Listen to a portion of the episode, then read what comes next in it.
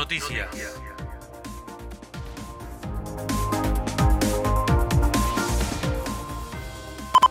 Elecciones Paso. Con el 98% de las mesas escrutadas, quedaron definidos los diferentes frentes electorales en las PASO de cara a las elecciones legislativas de noviembre, en las que se definirá la nueva conformación del Congreso Nacional.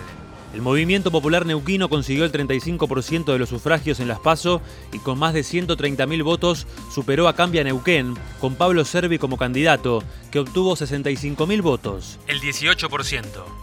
De esta manera, los candidatos neuquinos en las elecciones legislativas de noviembre serán Rolando Figueroa, del Movimiento Popular Neuquino, Pablo Servi, con Cambia Neuquén, Tania Bertoldi, por el Frente de Todos, Carlos Seguía, por la coalición cívica ARI, Sandra Ferrero por el Partido Socialista, Raúl Godoy por el Frente de Izquierda Unidad y Jesús Escobar por Libres del Sur. Incendio en Barrio Chapelco. Personal policial, una ambulancia y hasta cuatro dotaciones de bomberos voluntarios trabajaron en Barrio Chapelco en calle Los Fresnos para sofocar las llamas que consumieron una vivienda de alquiler turístico por motivos que aún se investigan, que comenzó a incendiarse pasada las 7 de la mañana. Nacionales. El jefe de gabinete, Santiago Cafiero, sostuvo que el resultado electoral es reflejo de lo mucho que la pandemia de coronavirus le hizo sufrir a la gente y consideró lógico que ese malestar se haya visto reflejado en la votación de las PASO. También reafirmó que el gobierno nacional está comprometido a escuchar el mensaje de las urnas.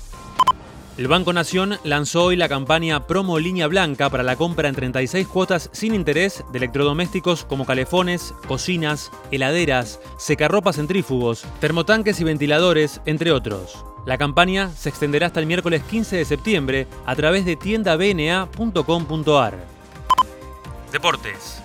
La sanmartinense María Cabanillas, representante del Chapelco Golf Club, completó los 36 hoyos con 75 y 69 golpes para un acumulado de 144.